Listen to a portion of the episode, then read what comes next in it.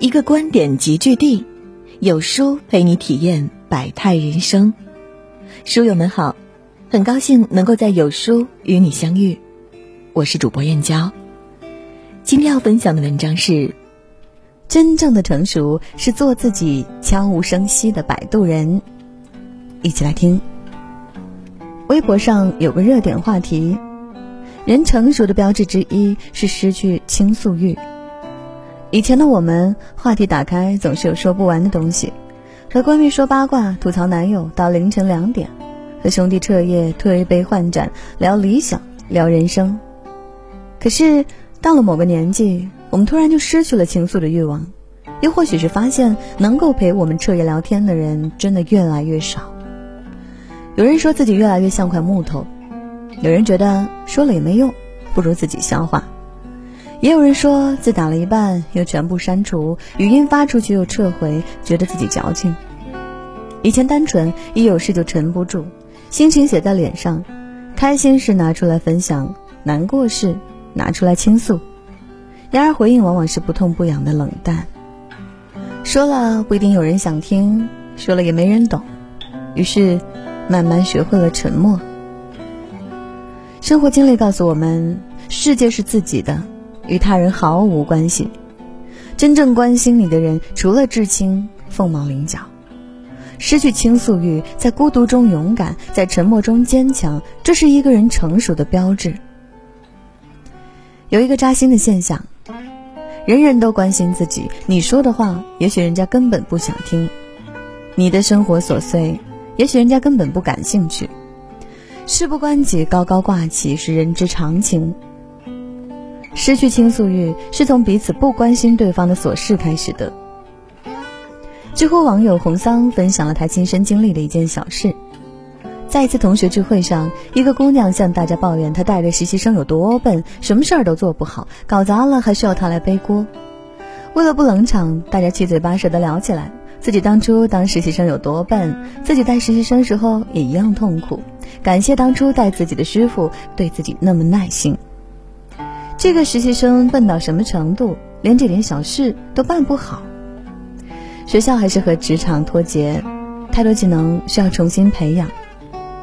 结果那个心烦意乱的姑娘心情更糟糕了，因为没有一个人关注她。你的实习生笨，跟他没半毛钱关系；你的师傅跟他八竿子打不着。学校和职场挂钩，这道理谁都明白，不需要你说。问题来了。姑娘说的，大家不关心；大家说的，姑娘也不在意。那互相倾诉还有什么意思？我的鸡零狗碎与你无关，你的家长里短我也不想介入。人与人之间有着或明或暗的界限，这是生活的常态。没有谁能够轻易的走进别人的内心，也没有谁会为他人的情绪永久买单。前段时间，朋友给表妹牵线，和一个同城的男生互加微信。男孩说他喜欢看动漫。女孩说也喜欢，有共同爱好，就有共同话题。接着，女孩开始滔滔不绝，说上次在哪个动漫展玩的多开心，说自己除了动漫还喜欢美食，经常周末自己动手下厨，还喜欢插花。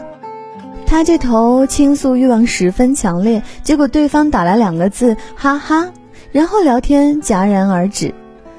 得不到回应的热情，就要懂得适可而止。想倾诉，是因为无论何时何地，对方说什么话，永远和自己有关；希望得到的反馈也和自己有关。失去倾诉欲，是因为个人有个人的烦心事，没人管你这档事。成熟后，我们才发现，希望别人来分担你的生活琐碎是多么愚蠢。人人都只关心自己，沉默是美德。失去倾诉欲，是从别人不理解开始的。你说你苦。他说：“生活没有不苦的。”你说你累，他说：“死人才不累。”你说你穷，他不穷也哭穷。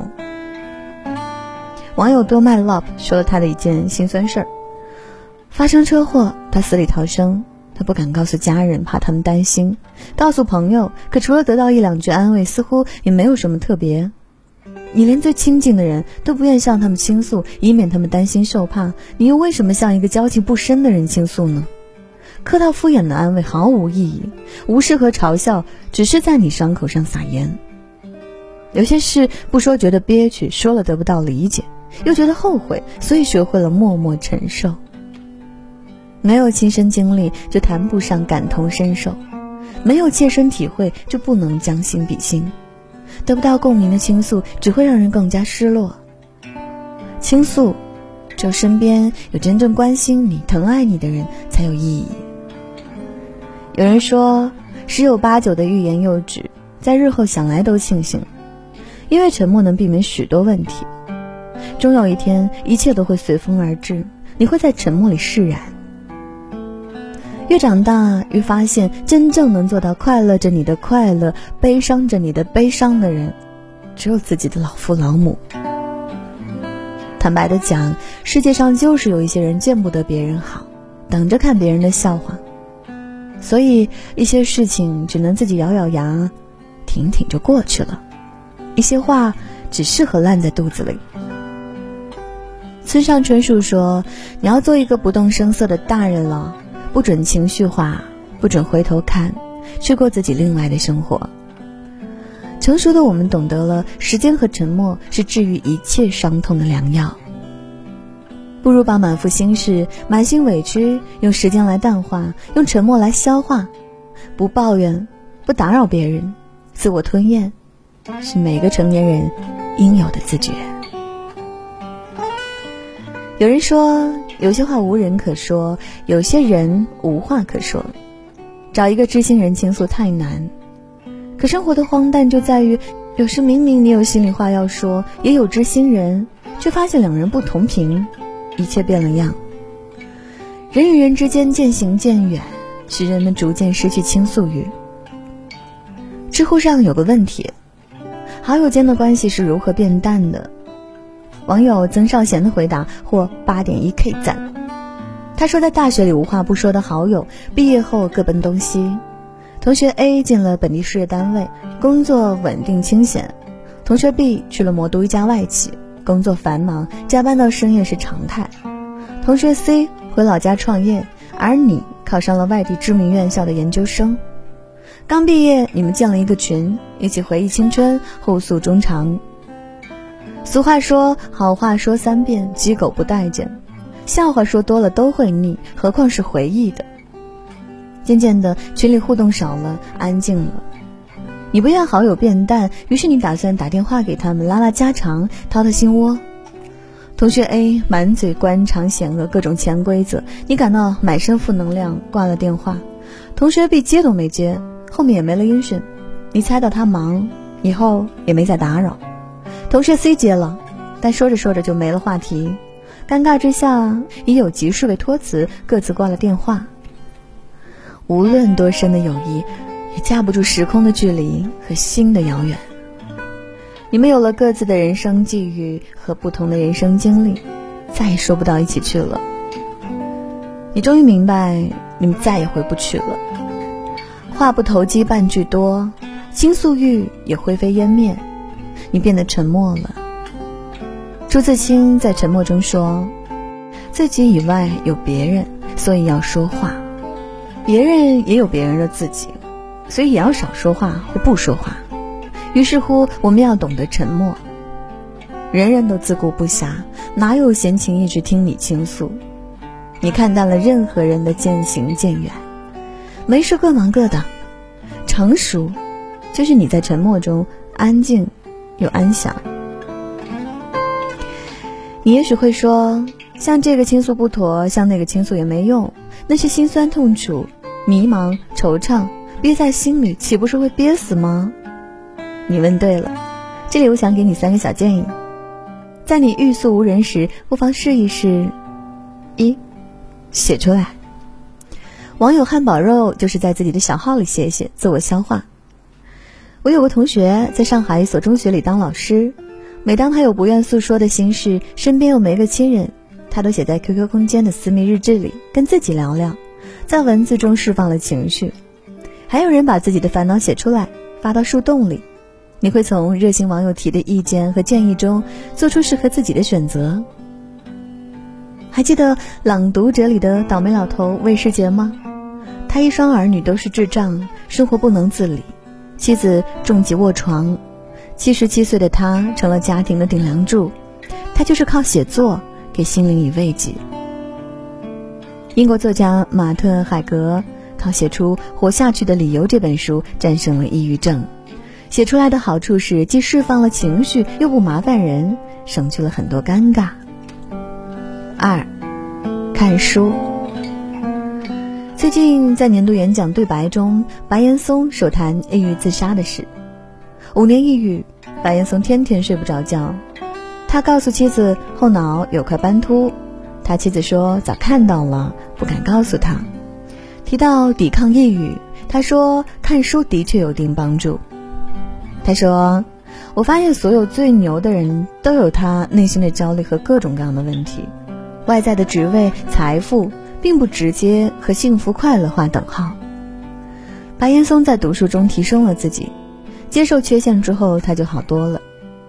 西汉刘向说：“书犹药也，善读之可以医愚。”阅读就像阳光，能驱散你心中的黑夜。三，跑步。跑步不仅可以强身健体、塑造漂亮的体型，还能让人幸福愉悦。跑步圣经里说，跑步时大脑能释放出血清素和内啡肽这些幸福激素，能够让你感到舒适，不容易沮丧。很多长跑运动员都说，跑到一定程度时，忽然觉得内心安静，忘却自我，有一种祥和愉快的感觉。我自己也亲身体验过。有一年的一段时间，我心烦意乱，无从说起。然后我就在黄昏时围着外环路的公园边跑步。夕阳的余晖照在树梢上，天上的白云变幻莫测，耳边清风徐徐，大汗淋漓之后，我顿时豁然开朗，觉得一切都不是个事儿。村上春树在《当我跑步时，我谈些什么》中坦言。他的写作灵感和素材都是来源于跑步，他还在跑步中领悟了“但行好事，莫问前程”的深刻道理。对于“千年诺奖陪跑王”这个称谓淡然处之。跑步真的能让你忘却烦恼，带来精神上的轻松惬意。试试看吧。当然，这些方法不一定适用于每个人。除了这些，你还可以找到其他适合自己的方式，比如唱歌、收拾屋子、打球、画画等。忙是治愈一切负面情绪的良药。失去倾诉欲，因为我们发自内心的明白，学会自我治愈、自我承担，在孤独中成长，在沉默里坚强，是一个人走向成熟的必修课。正如奥黛丽·赫本的遗言：“人最重要的是有能力自我修复、自我复活、自我救赎，永远不要指望任何人。”真正的成熟是做自己，悄无声息的摆渡人。今天有书君想跟您做个小游戏，打开有书公众号，在对话框回复数字一至二十中的任意一个数字，注意是对话框，不是留言区哦，我就会发给您一篇能够代表您今天心情的文章哦，快来试试吧。好了。今天的文章就跟大家分享到这里啦。如果你喜欢今天的文章，记得在文末点亮再看，跟我们留言互动哦。另外，长按扫描文末二维码，在有书公众号菜单免费领取五十二本好书，每天有主播读给你听。明天同一时间，我们不见不散。